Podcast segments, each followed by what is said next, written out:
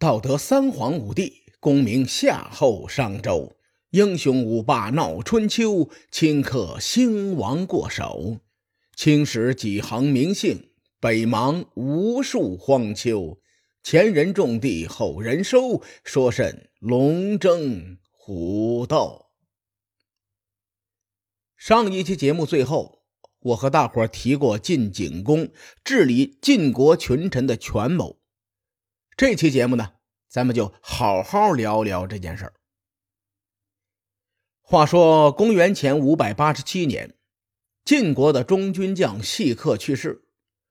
咱们来看一看，这个时候晋国权臣当中的排名：第一是细克，已经去世了；第二位呢是荀守；第三位是荀庚；第四位是士魁。第五位是栾书，咱们一个一个分析啊。第二位的荀庚是前中军将荀林父的庶子，也是智氏家族的一个宗主。很多人都熟悉这个智氏，因为在三家分晋之前呢，智氏曾是晋国最强大的氏族，在历史进程中扮演过重要角色。第三位荀庚是荀林父的嫡长子，是后面中行氏家族的宗主。中行氏在晋国的地位同样非常重要。第四位呢是士魁，是士会的嫡长子。士会曾经也做过中军将，而且呢，士会这个老爷子是参加过城濮之战的元老。在晋国可以说是德高望重，人缘非常的好。国语中记载了很多关于士会为人处事的故事，堪称是道德模范。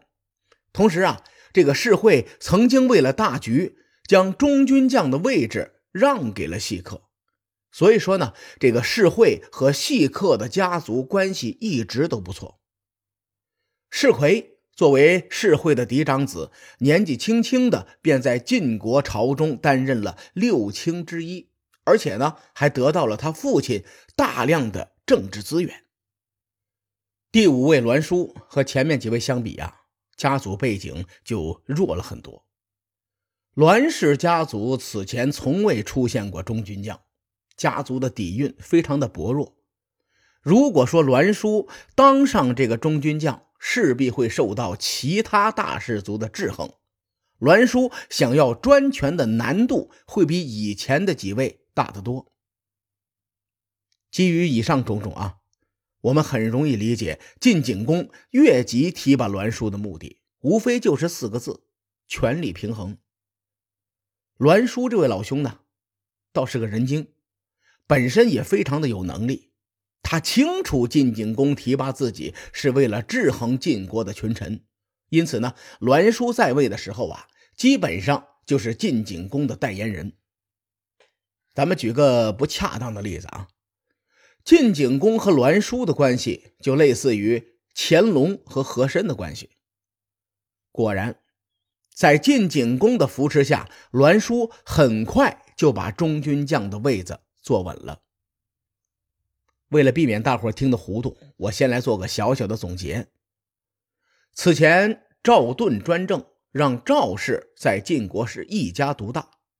晋景公上位之后呢，遏制住赵氏一族，同时他防止未来出现另外一个权臣，所以才提拔了栾书。我认为栾书是夏宫之难的关键人物。所以，我此前花了很多的篇幅和大家聊晋国国情和栾书的情况。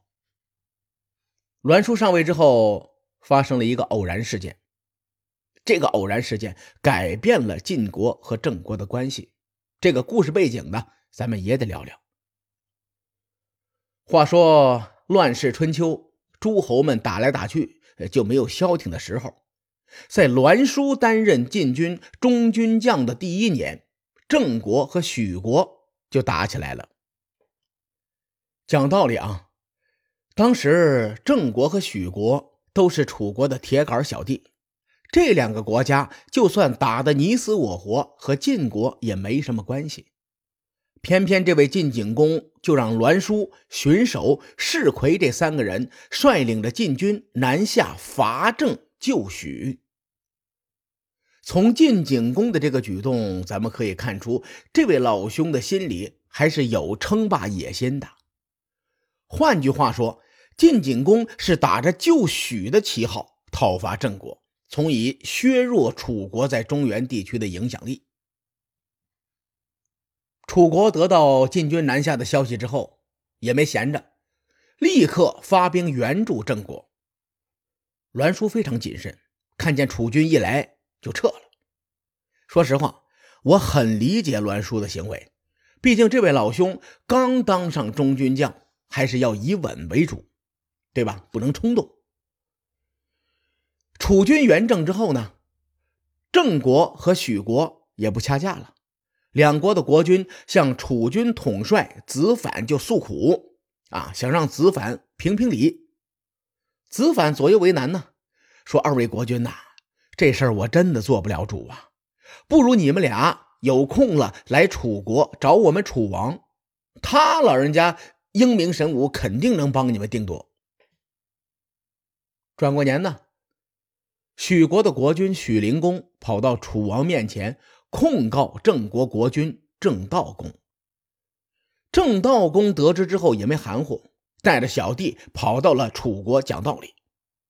结果这位老兄啊，这讲道理没讲过许灵公，所以呢，楚国公事公办，把郑悼公带的人扣留在了楚国，让他自个儿回郑国去了。郑道公回国之后是越想越气呀，心说：“我要这楚国大哥有何用啊？”啊！郑道公身上有着郑国历代先君墙头草的优良传统，他根本不考虑其他事情，麻利儿的就派人去晋国求和。两个月之后，郑道公亲自到场，与晋国代表赵同结盟了。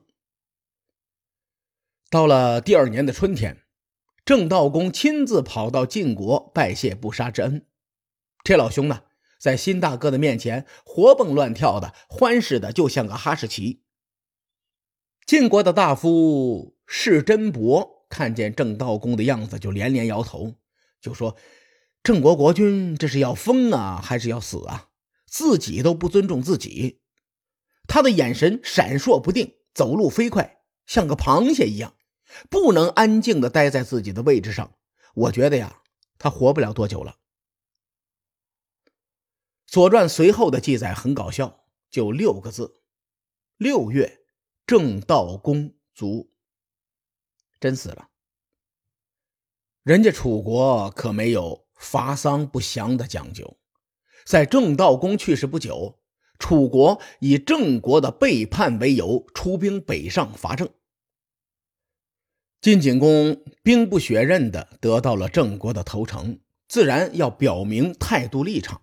所以呢，他立刻让栾书带着荀守、士魁、韩厥等人率领晋军南下援助。时隔多年呐，晋军和楚军终于又一次在中原战场遭遇，结果出人意料，楚军并没有主动求战，而是撤退回国了。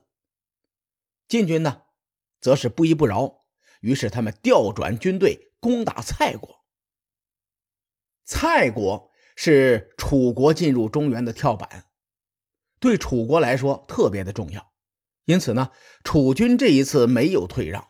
楚国大夫公子成和公子申率领申地和西地的地方武装，火速驰援蔡国。如此一来呀，楚军和晋军在桑穗对峙起来。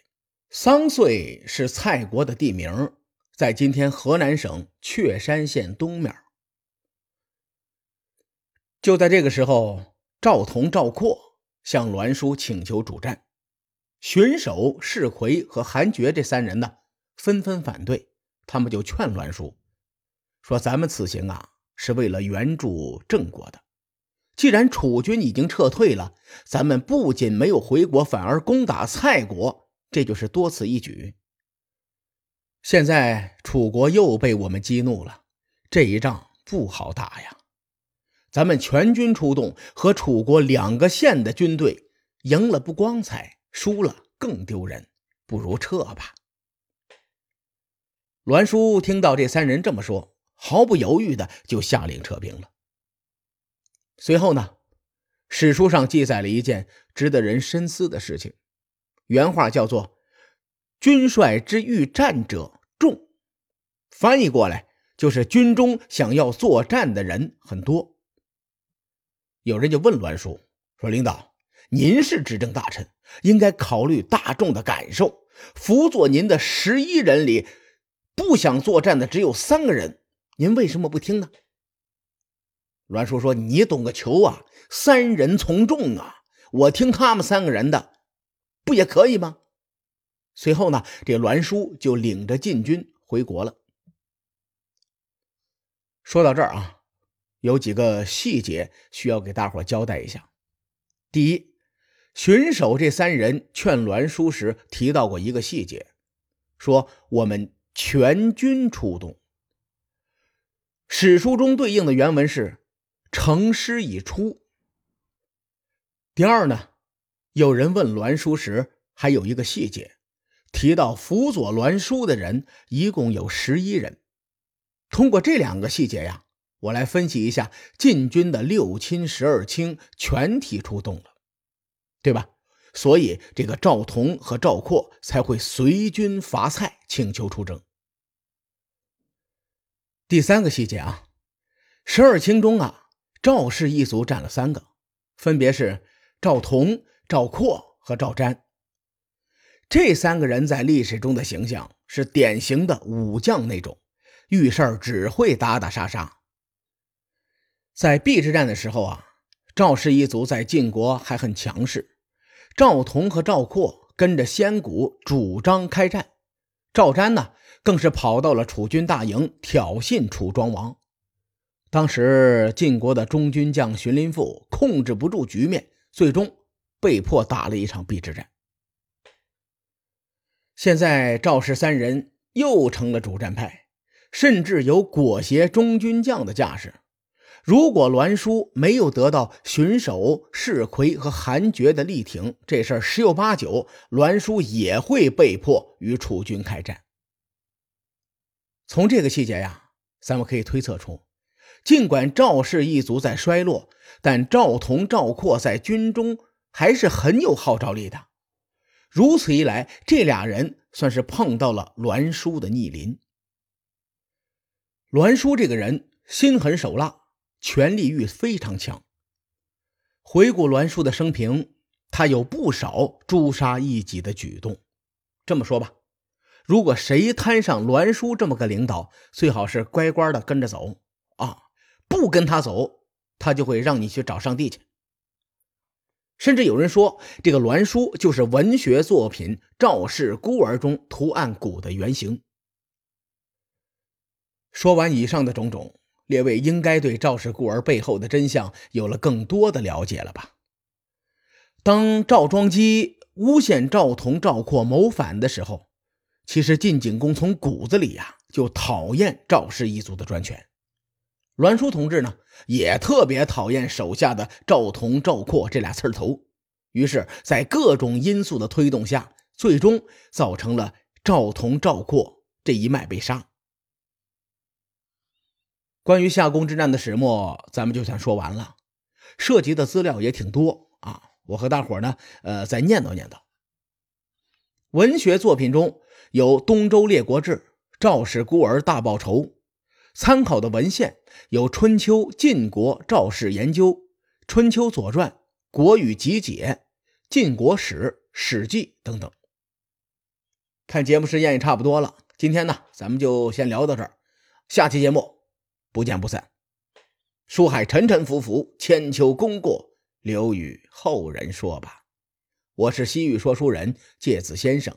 下期节目咱们继续聊春秋风雨。